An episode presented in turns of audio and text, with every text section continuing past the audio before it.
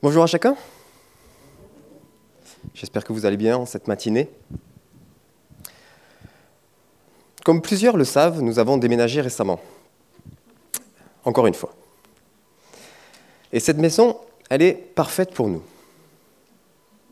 Elle a juste un défaut. Et encore, ce n'est pas vraiment un défaut, c'est juste que cette maison n'a pas de cheminée. Et nous, on est fans des cheminées. L'autre soir, on était chez des amis, et au stupeur, nous nous rendons compte qu'ils ont un emplacement prévu pour une cheminée dans leur maison. Mais ils n'ont pas installé de poêle à bois. Alors on n'a pas résisté, on leur a dit, mais pourquoi? Et c'est tout simple. Ils aiment bien les feux, mais tout le monde aime le feu. Mais un poêle, un poêle à bois, une cheminée, ben, c'est des contraintes, c'est du travail, ça demande des efforts. Et si on met sur une balance l'amour qu'ils ont pour les feux de cheminée, et de l'autre côté on met le travail que ça demande, le compte n'y est pas dans leur journée déjà très chargée. L'équilibre n'est pas là. Ce qui différencie nos amis et nous, c'est la quantité d'amour que nous avons pour les feux de cheminée. Qu'est-ce qui nous rend bons dans un domaine? Qu'est-ce qui fait que nous sommes bons à l'école, au travail, dans un domaine quelconque, il y a de nombreux moteurs qui peuvent nous faire avancer et nous faire agir. Mais le plus important, c'est l'amour. L'amour pour ce que nous sommes en train de faire ou l'amour pour les personnes pour qui nous le faisons. Et l'amour, ça se voit. Et quand ça se voit, l'amour touche les gens. Cet été, ma voiture a décidé de s'arrêter. Elle a décidé d'arrêter sa course. Elle a dit, moi c'est fini. Gare-moi sur un côté et continue ta, route. Moi je m'arrête là, je n'irai pas plus loin. Ok, j'avais pas trop le choix. Donc j'ai appelé mon cousin qui, euh, était au travail pas trop loin pour qu'il vienne me chercher.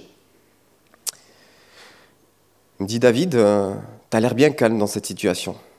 Pourtant, euh, tu devrais pas. Enfin, c'est bizarre que tu sois aussi calme. Je dis, effectivement, c'est le pire moment pour moi pour ne plus avoir de voiture. Je suis au début d'une grosse saison, j'ai déjà un mois de retard dans mes chantiers. J'ai pas les moyens de m'acheter un nouveau véhicule. Je sais pas comment je vais venir travailler demain, mais je suis en paix. Étonnamment, surnaturellement, je suis en paix. Pour la première fois de ma vie, dans une situation aussi compliquée, je sais que mon Père va prendre soin de moi. Dans ce genre de situation, souvent, ce que je, peux, je, fais partie des gens qui facilement vont faire un appel au secours, les amis, j'ai un problème. Et cette fois-ci, j'avais la conviction que non seulement je ne devais pas crier sur tous les toits ma situation, mais que dans tous les cas, Dieu allait répondre. Il ne fallait pas non plus que je la cache, je n'allais pas non plus cacher ma situation. Et donc, euh, j'en ai pu parler juste à ma famille. Et aux gens euh, que je rencontrais qui me posaient des questions. Et donc, je, partis, je je partage cette situation à ma famille et j'ai une de mes petites sœurs qui me dit ben David, si tu veux, moi j'ai un petit peu d'argent de côté, si tu as besoin, je te le prête. Ah, merci. Mais je savais que ce n'était pas ça. Et mon cousin me dit euh, ben David, moi j'ai un petit peu d'argent de côté aussi pour acheter ma maison, c'est pas encore fait, si tu as besoin, je te le prête. J'étais en route pour retourner à ce véhicule parce que je l'avais laissé sur le bord de la route, mais ce que je ne vous ai pas dit, c'est qu'il était chargé. J'avais une remorque pleine de bois que je venais de récupérer, et j'avais besoin de ce bois pour travailler. Et donc j'ai demandé à mon collègue Mika. C'est un gars génial qu'il faudrait que je vous fasse rencontrer. Et euh, ce collègue euh, ne croit pas en Dieu. Et puis euh, ce collègue, c'est l'une des personnes qui, après ma femme et Jésus, me connaît le mieux. Il connaît tous mes défauts, il connaît aussi mes qualités, mais il, sait à quoi je ressemble au bout de 60 heures de boulot euh, quand tout va mal. Donc il me connaît bien. Et là, on était en voiture, on se dirigeait vers, euh, euh, mon véhicule, et puis mon téléphone sonne, c'est un, contact chrétien d'une autre assemblée sur Toulouse qui m'appelle pour, pour un projet que nous avons ensemble. Et comme j'ai des problèmes avec mon téléphone, je suis obligé de le mettre sur haut-parleur, ça ne me dérange pas, c'est Mika. Mika, c'est la famille. Donc, j'ai aucun problème pour parler de. Donc, j'accepte de répondre. Et ce frère me, me parle de, choses qu'on a en commun, et puis tout d'un coup, il me demande comment ça va, etc. Je dis, ben là, on va, je lui explique la situation. Il me dit, moi, si tu veux, moi, je pars en, en, vacances euh, ce week-end, euh, je te prête ma voiture. Ah, merci beaucoup, bah, je te tiens au courant. Et donc, je raccroche, et Mika, il me dit, mais attends, mais ce gars, il te connaît à peine depuis deux mois. Oui, c'est vrai, il me connaît à peine depuis deux mois. Et il te prête sa voiture.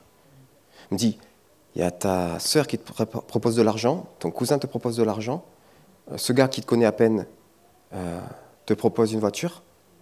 Il y a quelque chose dans votre communauté, vous les chrétiens, il y a quelque chose de particulier.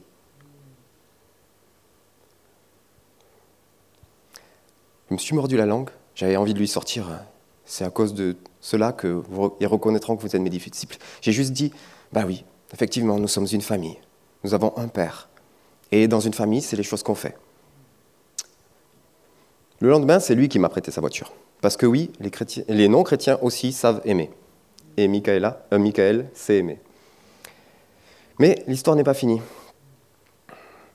Le lendemain, je suis à l'atelier. Je ne sais plus comment je suis venu à l'atelier, mais je suis venu. Et euh, j'avais rendez-vous avec un, chrétien d'une autre église encore, euh, toulousaine, qui voulait faire des investissements dans, certains dans le domaine alimentaire et qui voulait me rencontrer pour qu'on en discute. Donc il vient à l'atelier, il était content de voir l'atelier, tout ça, et puis il me demande comment ça va, donc euh, je lui réponds. Il me dit, mais tu sais, moi j'ai un véhicule devant chez moi, euh, il suffit que je change une pièce, euh, et je te le donne. Là, les réactions à l'atelier étaient différentes. Elles étaient intéressantes aussi. Eh bien, ça vaut le coup de croire en Jésus. Pas que pour ça, mais effectivement. Et donc, cette personne qui me connaissait à peine, qui me rencontrait en vrai pour la première fois, que j'avais eu deux fois au téléphone, a passé des heures. C'est un entrepreneur euh, qui euh, travaille beaucoup. C'est un, entrepreneur dont le temps est très précieux. Et il a passé des après-midi entières à essayer de réparer ce véhicule pour moi. Et mes collègues suivaient ses aventures. Cet amour gratuit les a touchés. L'histoire n'est pas finie. Une semaine plus tard, on attendait toujours euh, est-ce que ce véhicule allait être réparé ou pas Finalement, ça, semblait très compromis. Et puis un autre entrepreneur d'une autre assemblée, d'un autre, département m'appelle et me dit, euh, et me, encore une fois, c'est pour de l'investissement dans le domaine alimentaire, et il me dit, euh, il me demande comment va, mon entreprise, comment ça marche, etc. Donc j'explique ce que je suis en train de vivre. Ok, très bien.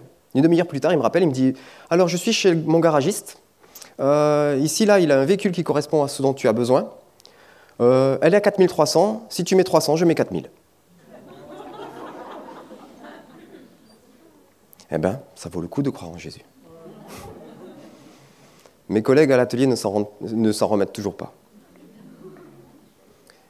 Pourquoi j'étais dans la paix? Pourquoi j'étais dans la foi dans cette situation? C'est parce que je savais que moi, mon boulot, c'était de m'occuper des affaires de mon père et que mon Père allait s'occuper de moi. Et mon Père s'est occupé de moi. Au travers de la communauté, au travers de chrétiens qui me connaissaient à peine. Le gars qui m'a offert cette voiture, il a laissé le chèque à son garagiste et il est parti en vacances. C'est-à-dire que ce gars, je ne l'ai toujours pas rencontré. Je ne le connais toujours pas en vrai. Je l'ai eu trois fois au téléphone. Mais c'est juste un gars qui a accepté d'aimer quelqu'un de la part de Dieu. À cela, que tous reconnaîtront que vous êtes mes disciples, si vous avez de l'amour les uns pour les autres. Xavier Dufour a écrit il y a quelques semaines Notre société crève d'amour et attend ardemment que celui-ci soit manifesté par ceux que Dieu a tant aimés. Alors ce matin, j'aimerais vous parler des disciples qui ont aimé Jésus. On parle très souvent de Jean, le disciple que Jésus aimait. Mais voyons plutôt comment d'autres disciples et comment plusieurs d'entre eux ont démontré leur amour pour Jésus. En Jean 12, au verset 1, six jours avant la Pâque, Jésus se rendit à Béthanie où habitait Lazare, celui qu'il avait ressuscité d'entre les morts. On prépara là un festin en son honneur. Marthe, comme d'habitude, s'occupait du service et Lazare avait pris place à table avec Jésus. Le ressuscité est assis avec notre bien-aimé. Marie sœur de Lazare, prit alors un demi-litre de nard pur, un parfum très cher. Elle le répandit sur les pieds de Jésus et, lui et les essuya avec ses cheveux. Toute la maison fut remplie de l'odeur de ce parfum.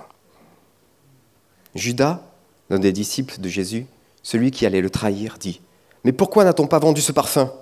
On aurait pu le donner aux pauvres, au moins 300 deniers.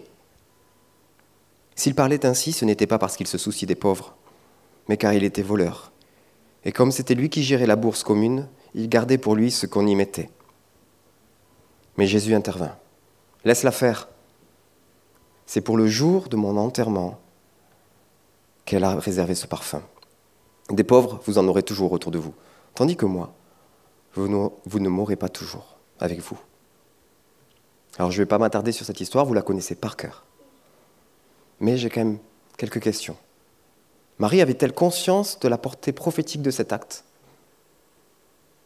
Était-elle la seule qui avait vraiment compris et pris au sérieux les paroles de celui qui avait annoncé qu'il allait donner sa vie? Savait-elle que ce parfum, cette huile répandue qui embaumait alors toute la maison, allait suivre Jésus jusque sur la croix Un complément en Marc 14 au verset 9. Vraiment, je vous l'assure, dit Jésus, dans le monde entier, partout où l'évangile sera annoncé, on racontera aussi en souvenir de cette femme ce qu'elle vient de faire.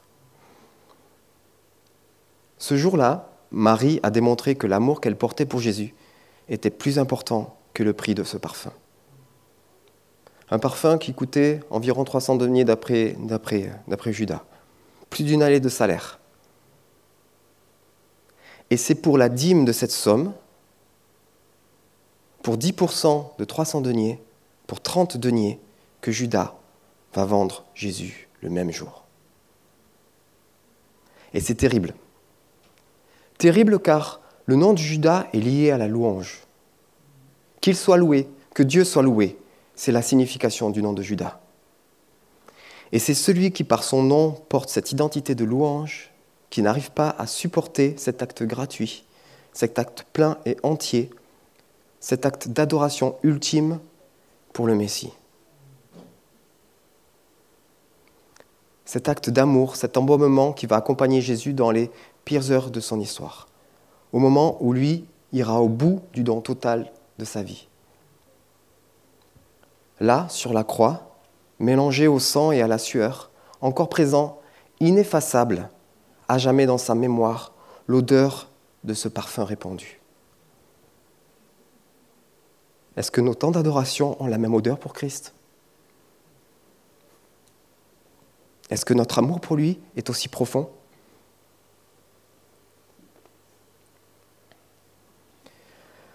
Le roi David a déclaré, je ne n'offrirai pas à l'Éternel quelque chose qui ne me coûte pas. Et moi, est-ce que j'offre à l'Éternel quelque chose qui me coûte? Je ne parle pas forcément d'argent, mais plutôt aujourd'hui de, de nous, de nos temps, de nos vies.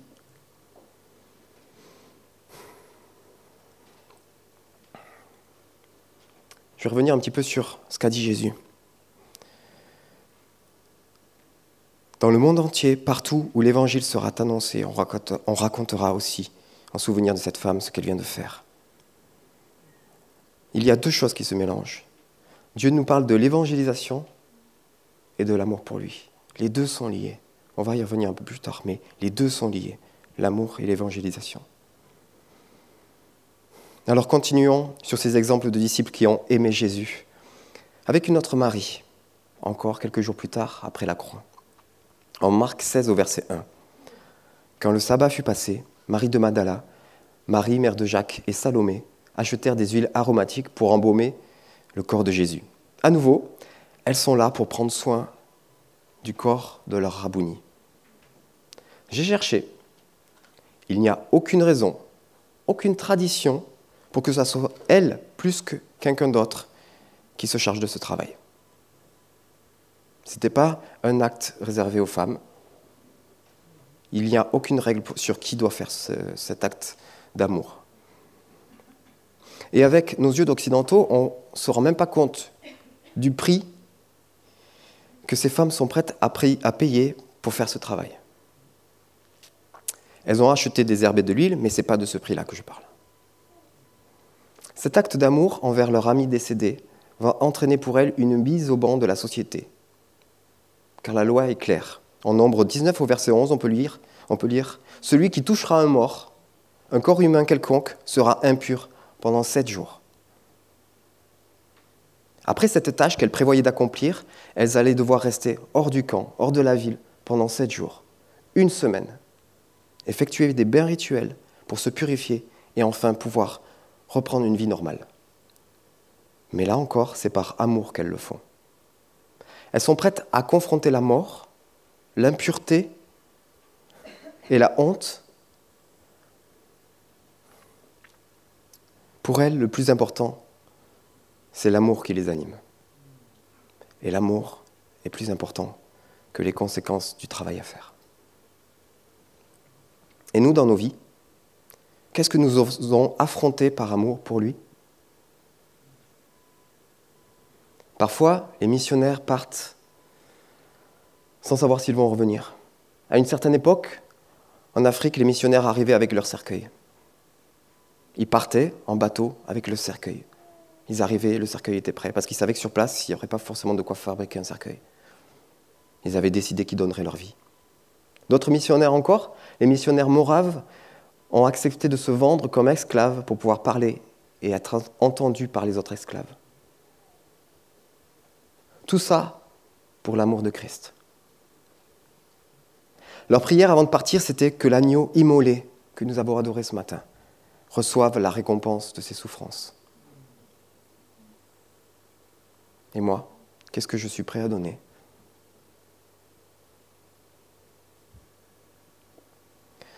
Jean aussi a confronté la mort, la mort de Jésus au pied de la croix. Et c'est pour ça que Jésus a pu lui confier le fait de prendre soin de sa mère. Mais il ne va pas pour autant oser entrer dans le tombeau. Et c'est justement lui qui le raconte. C'est le seul qui parle de ce détail. Jean 20 au verset 3, ils viennent de savoir que le corps a disparu du tombeau. Ils viennent de l'apprendre, ce sont les femmes qui leur ont appris la nouvelle. Pierre sortit donc avec l'autre disciple. L'autre disciple, c'est Jean. Et ils se rendirent tous deux au tombeau. Ils couraient tous les deux ensemble. Mais Jean, plus rapide que Pierre, il est plus jeune, arriva le premier. Il le distança et arriva le premier au tombeau. En se penchant, il n'entre pas, il se penche. en se penchant, il vit les linges funéraires par terre, mais il n'entra pas. Simon-Pierre, qui le suivait, arriva alors. Lui entra directement dans le tombeau. Il vit les linges qui étaient par terre et le linge qui avait enveloppé la tête de Jésus, non pas avec les linges funéraires, mais enroulé à part à sa place. Alors Jean, celui qui était arrivé le premier, entra à son tour dans le tombeau. Il vit et il crut. En effet, jusque-là, il n'avait pas encore compris que Jésus devait ressusciter d'entre les morts, comme l'avait annoncé l'Écriture. Jean n'avait pas besoin, n'était pas poussé par le même amour que Pierre à ce moment-là, parce que Jean, il avait pu commencer son deuil. Jean, il, était il avait pu accompagner son, son maître jusqu'au bout et il n'avait rien à se reprocher. Donc, il ne voyait instinctivement, il n'allait pas se confronter à, à, la mort euh, pour rien. Donc, il restait au bord du tombeau pour regarder, pour rester dans le cadre de la loi. Mais une fois qu'il sait que le corps n'est plus là, il avance. Il n'y a plus de problème. il n'y a pas de cadavre, il n'y a plus qu'un tombeau vide, de, celui d'un ressuscité. Donc, il n'y a pas de souci avec la loi. Mais Pierre n'est pas dans le même état d'esprit. Pierre, lui, n'a pas réussi à tenir. Pierre a renié son maître trois fois. Au point où il en est, il n'a plus rien à perdre. Et il fonce dans ce tombeau. Il a craqué. Trois fois. Et pourtant, il aimait tellement Jésus. Nous aussi. Combien de fois avons-nous craqué Et pourtant, nous aimions tellement Jésus? Mais ce qui a fait chuter Pierre, et ce qui nous fait souvent chuter, c'est l'orgueil. Toi aussi, tu étais avec cet homme. Moi? Non, je ne suis pas de ceci, moi. Sans l'intervention de Jésus, je crois que sa vie était fichue. Cet orgueil était également présent en Judas, qui croyait mieux savoir que tous ce qui était juste ou injuste. Et cet orgueil a entraîné Judas dans la mort. Une autre histoire me vient en tête qui nous parle de cet orgueil qui nous empêche de connaître l'amour. On le lit dans 2 Samuel. « 6 au verset 14. David est en train de ramener l'arche de l'Éternel à Jérusalem. Il est fou de joie, fou d'amour. Et il dansait de toute sa force devant l'Éternel, et il était habillé d'un et éphod en lin. David et toute la communauté d'Israël firent monter l'arche de l'Éternel avec des cris de joie et au son de trompettes. Michal, fille de Saül, regardait par la fenêtre lorsque l'arche de l'Éternel entra dans la ville de David.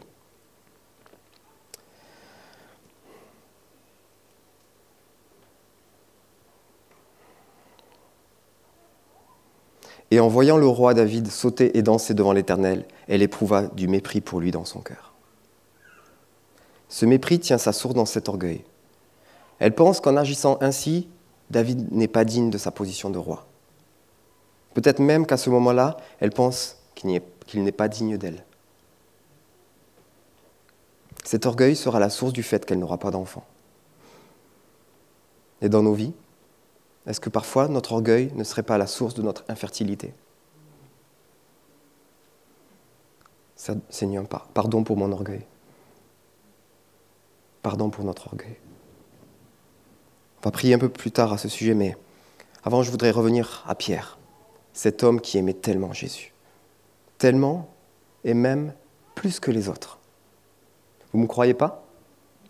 Vous avez raison, il ne faut pas me croire. Mais ce n'est pas moi qui le dis, c'est Jésus lui-même. En Jean 21 au verset 15,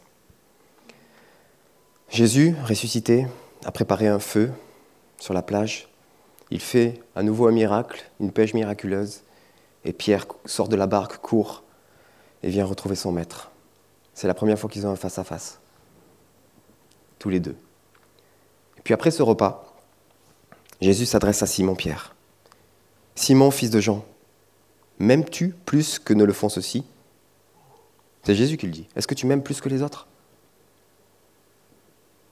Est-ce que c'est l'orgueil qui fait répondre à Pierre oui Non. C'est un fait. Dire un fait, c'est pas pas de l'orgueil. Donc, m'aimes-tu plus que ne le font ceux-ci? Oui, Seigneur. Tu connais mon amour pour toi. Alors prends soin de mes agneaux. Puis une deuxième fois, Simon, fils de Jean, m'aimes-tu oui Seigneur, tu connais mon amour pour toi, alors nourris mes brebis. Et puis une troisième fois, Simon, fils de Jean, as-tu de l'amour pour moi? Pierre fut peiné, car c'était la troisième fois que Jésus lui demandait, As-tu de l'amour pour moi? Seigneur, tu sais tout, tu sais que j'ai de l'amour pour toi, alors prends soin de mes brebis. Ces braises autour desquelles ils sont assemblés à ce moment-là se nomme en grec anthrakia. Ce mot ne se trouve que deux fois dans la parole, ici et en Jean 18. C'est le mot qui désigne le brasier allumé dans la cour du souverain sacrificateur, justement là, à cet endroit où Pierre a renié par trois fois le Christ. Ce n'est pas un hasard. Cet échange n'est pas neutre. Trois fois, tu m'as renié devant le brasier. Trois fois, je vais te faire déclarer ton amour pour moi devant le brasier. Ce même tu demandé trois fois en réponse aux trois reniements. Avec ça, Jésus a amené Pierre à l'endroit de son brisement, à la source de son brisement. Il ne souhaite pas juste le consoler, mais le rétablir totalement. Que ce tas de braise ne puisse plus être pour lui attaché à cette blessure qu'il ne soit plus ce souvenir cuisant de son inconsistance. Jésus a voulu revisiter et racheter cet événement afin de rétablir Pierre dans sa mission de prendre soin des brebis de son maître. Et qu'il ne lui reste plus qu'une seule chose, le souvenir de l'amour et de la mission. C'est comme s'il lui disait, ton amour pour moi est la source de ce qui te permettra de prendre soin de mes brebis. C'est pareil pour nous. Nous l'avons renié, Nous n'avons pas été à la hauteur de son amour. Mais ce n'est pas fini. Il veut bien revenir à l'endroit où nous l'avons renié, à l'endroit où nous n'avons pas été à la hauteur de son amour, pour nous rétablir et nous relancer dans la mission, mais pas pour la mission, mais par son amour. Parce que ce n'est pas, pas à propos de nous, c'est à propos de lui et de son amour. Je voudrais terminer en parlant d'un dernier disciple, un dernier disciple de Christ qui a démontré son amour d'une façon insoupçonnée, et même tellement insoupçonnée qu'elle n'apparaît même pas à une lecture superficielle de la parole. Cette petite pépite, je la dois à un enseignant catholique qui ne se rend même pas compte de la profondeur de ce qu'il raconte. Malheureusement. En Philippiens 1, au verset 8, on peut lire, donc c'est Paul qui parle à une des églises qu'il a fondées. En effet, Dieu m'est témoin que je vous chéris tous avec la tendresse de Jésus-Christ. Est-ce que c'est pas mignon? Non, c'est pas mignon. Non, c'est pas mignon. On a vraiment les, cet enseignant, justement, parle de ce passage en disant c'est un problème de traduction. les mots qui sont dans ce passage ne veulent pas dire ce qu'on leur met parce qu'on ne sait pas ce qu'ils veulent dire. Alors on va reprendre les mots un par un.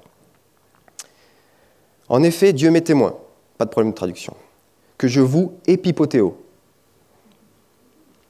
C'est pas juste je vous chéris, c'est je soupire après vous, je vous désire, je vous poursuis avec amour. Tous, pas de problème. En, pas de problème.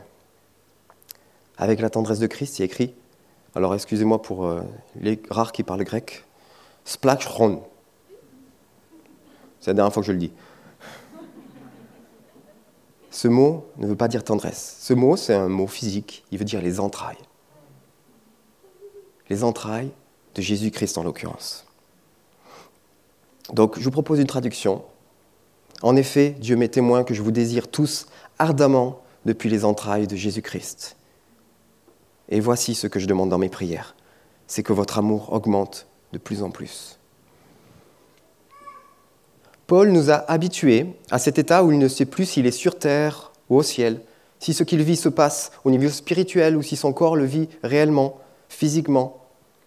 Là, il nous parle d'une prière d'intercession violente et totale au cours de laquelle il sait que ce n'est plus par ses entrailles à lui qu'il prie, mais par les entrailles de Christ. L'amour qui habite Paul est tel qu'il sait que ce n'est pas le sien. Il sait que lui, pauvre homme pécheur, n'est pas capable d'un tel amour. Mais il sait que cet amour ne vient pas de lui, mais directement de Christ. Et c'est pourquoi il peut déclarer, en effet, Dieu m'est témoin que je vous désire tous ardemment depuis les entrailles de Christ.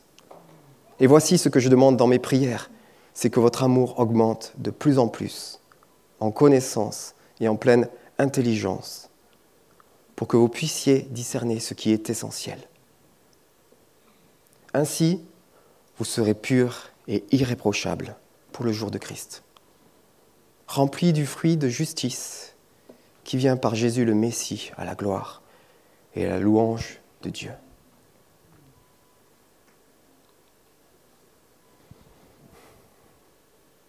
Ce n'est pas par rapport à nous, ce n'est pas à propos de nous. C'est à propos de lui.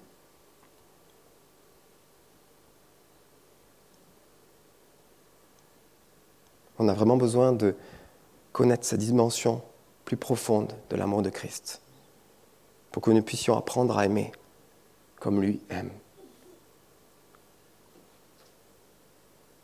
Ce qui va nous permettre d'aller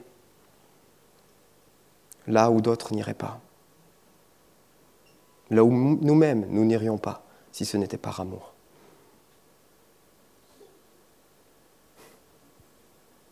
On m'a rappelé ce matin que Claude, sur un message un peu similaire, nous disait est-ce que Dieu lui avait dit Est-ce que tu serais capable d'aimer pour moi Ben Laden? Est-ce que nous serions capables d'aller aimer ceux qui ne sont pas aimables? Je me rappelle d'une fois, je ne sais plus en quelle année, il y avait eu des attentats terroristes. Et euh, il y avait un débat autour du corps des terroristes. Est-ce qu'il fallait les enterrer? Certains appelaient à la radio pour dire euh, qu'il fallait les jeter avec les poubelles, qu'ils ne méritaient rien de plus que ça. Et ils ont posé la, question à un anthropologue. Et cet anthropologue disait, au fur et à mesure de l'histoire, la façon d'enterrer les morts ne nous parle pas, nous parle un petit peu de qui a été enterré, mais surtout nous parle de qui étaient les personnes qui l'ont enterré. Et il nous dit plus sur les personnes qui enterrent le mort que sur le mort lui-même. Dans nos actes, la façon dont nous agissons avec les personnes parle non pas de qui ils sont, mais qui nous sommes nous. Quand, par amour pour Christ, nous allons au contact de personnes qui ne sont pas aimables, ça ne parle pas de la qualité de qui ils sont, mais ça parle de la qualité de celui qui habite en nous. Parce que nous savons très bien que ce n'est pas avec notre amour que nous pouvons le faire. Et que si nous ne le faisons pas avec son amour, ça ne sera pas utile et ça ira pas loin.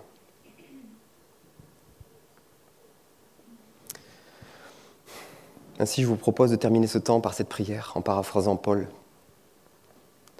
Oui Seigneur, nous te demandons que notre amour augmente de plus en plus, en connaissance et en pleine intelligence. Pardonne-moi, pardonne-nous notre orgueil. Viens au secours de nos limites et de nos échecs. Que notre amour augmente, que nous puissions discerner ce qui est essentiel et ce qui ne l'est pas. Donne-nous cet amour qui nous permet d'aimer au-delà de nos propres limites, au-delà de qui nous sommes, au-delà de qui sont les personnes en face de nous. Nous voulons que le feu de ton amour vienne habiter nos entrailles, que nous puissions aimer comme toi tu aimes. Nous sommes tellement limités, Seigneur. Toi seul peux opérer ce miracle dans nos vies. Viens là où nous avons encore besoin de découvrir que nous sommes, nous aussi, ce disciple que tu aimes. Mais viens nous rappeler ce qui compte vraiment et quels sont ceux que tu nous demandes d'aimer ici sur terre pour toi. Pas par un amour tiède, mais un amour plein, entier, un amour plus profond. Ton amour, Seigneur. Ton amour pour ce peuple qui souffre. Ton amour pour ce peuple qui crie. Permets-nous d'affronter la mort. Permets-nous d'affronter l'esprit de mort qui règne sur ce pays. D'aller là où nous ne serions pas allés si ce n'était par amour pour toi. Et permets-nous d'apprendre à aimer comme toi tu aimes. Que nous puissions nous aimer mutuellement. Que nous puissions aimer cette société, les membres de cette société, les membres qui composent cette société. Que nous puissions nous aimer dans cette communauté ici et dans la communauté élargie de ton peuple. Pour que tous puissent voir que nous sommes de toi. Qu'ils puissent se demander quel est l'amour qui vous anime, quel est cet amour qui vous anime. Êtes-vous des surhommes? Non. Nous ne sommes que des pécheurs. Mais cet amour que tu vois en moi n'est pas de moi, mais cet amour est pour toi. Amen. Je vous remercie.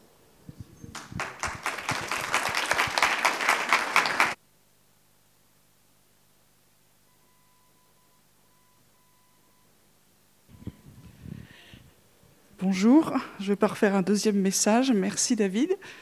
Mais je voudrais euh, euh, recoller euh, avec l'histoire toulousaine. vous savez que notre premier martyr à Toulouse était voilà, Saint Saturnin qui est devenu Saint Cernin. C'est sûr que nous, Saturnin, on pense au canard. Mais on fête l'anniversaire de, sa mort le, 29 novembre. C'est-à-dire que c'est la semaine prochaine. Donc je ne vais pas refaire l'histoire, mais euh, vous savez qu'il il est allé confronter les, faux cultes qui, avaient, euh, qui étaient placés skiroll. Et puis évidemment, ça n'a pas plu. Et ils l'ont attaché au taureau. Vous connaissez l'histoire aussi pour les non-toulousains jeudi. Et puis euh, le taureau est parti en courant, euh, son crâne a été fracassé, il est mort, semble-t-il, assez rapidement, et son corps a été traîné jusqu'à une rue qui était un peu plus loin. Et puis, euh, on l'a laissé là. Et puis j'arrive à, ce qui me parle par rapport à ce que tu as partagé.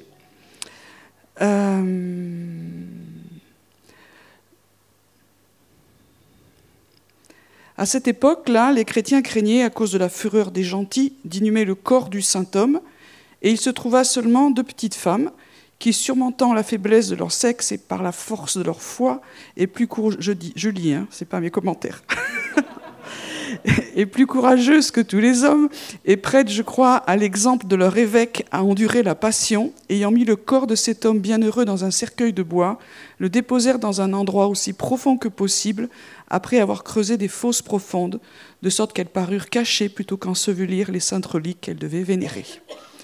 Voilà. Et euh, je trouvais ça intéressant de se dire que dans notre ville, il y a, eu quelque chose comme ça aussi. Euh, et, je trouvais que ça faisait raccord de se dire que qu'il y a des actes comme ça que les gens qu'on pensait qu'ils allaient le faire vont pas le faire. Et puis d'autres qu'on dit non mais cela ça c'est pas possible, et eh ben ceux-là peuvent le faire. Donc ce n'est pas une question d'aimer euh, et de donner sa vie, ce n'est pas une question de, protocole, de diplôme, moi je peux, moi je peux pas. À un moment donné, Dieu nous saisit et ceux qui ne pensaient pas qu'ils pourraient le faire, font. Et ceux, des fois, à qui on s'attendait qu'ils allaient le faire, font pas. Ce n'est pas pour juger ou condamner, mais c'est de dire que l'amour de Dieu peut saisir chacun d'entre nous. Même s'il nous en coûte notre réputation, notre vie euh, et tout. Et je crois que dans les temps qui sont là, le message que, David a porté ce matin, euh, et ce que nous portons, c'est, c'est que la grâce qui peut faire ça. Et on peut être ouvert à la grâce et se retrouver à faire des choses qu'on ne pensait pas, ou on peut être fermé, comme le canard moyen, l'eau passe dessus. Voilà, je voulais juste euh, qu'on puisse se lever et dire Seigneur, euh, on fait sûrement partie de la catégorie, enfin en tout cas moi je me cale dedans, euh, moi, je suis vraiment pas sûre d'arriver à ça. Mais si la grâce de Dieu, l'amour de Dieu, les entrailles de Jésus viennent nous toucher, alors tout est possible. Alors Seigneur, on, veut te demander, Seigneur, pour nous, pour tous ceux qui écouteront ce message, pour la communauté, pour l'Église en France au sens large, dans les nations, que tu viennes encore bouleverser nos entrailles. Que nous puissions vraiment être en communion avec toi, Seigneur. Merci de toucher des, gens qui sont normaux, pas des grands, des personnes importantes, mais les gens normaux, tout simples, et tout à coup ils deviennent incroyables, parce qu'ils sont touchés par ton amour. Merci pour les petites choses simples de la foi, de la vie de tous les jours, qui font que toi tu sais et que toi tu vois. Le monde ne le voit pas, le reconnaît pas, mais toi tu sais et toi tu vois. Merci Seigneur parce que nous croyons aussi que l'agneau récolte les souffrances et les récompenses de son sacrifice. Nous croyons cela et nous le disons. Des fois, nous ne le voyons pas, mais dans nos vies cachées, dans nos vies intérieures, dans les actes que nous posons publics ou dans les actes privés, tu récoltes, tu récoltes des récompenses.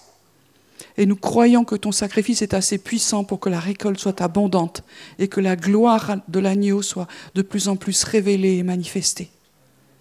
On ne veut pas fixer nos regards sur toutes les choses négatives, sur tous nos échecs, mais nous, venons fixer nos regards sur la grâce de l'agneau et l'amour de l'agneau dans tout le monde et dans notre nation et dans notre communauté. Merci Seigneur. Voilà ce que je voulais juste partager et prier.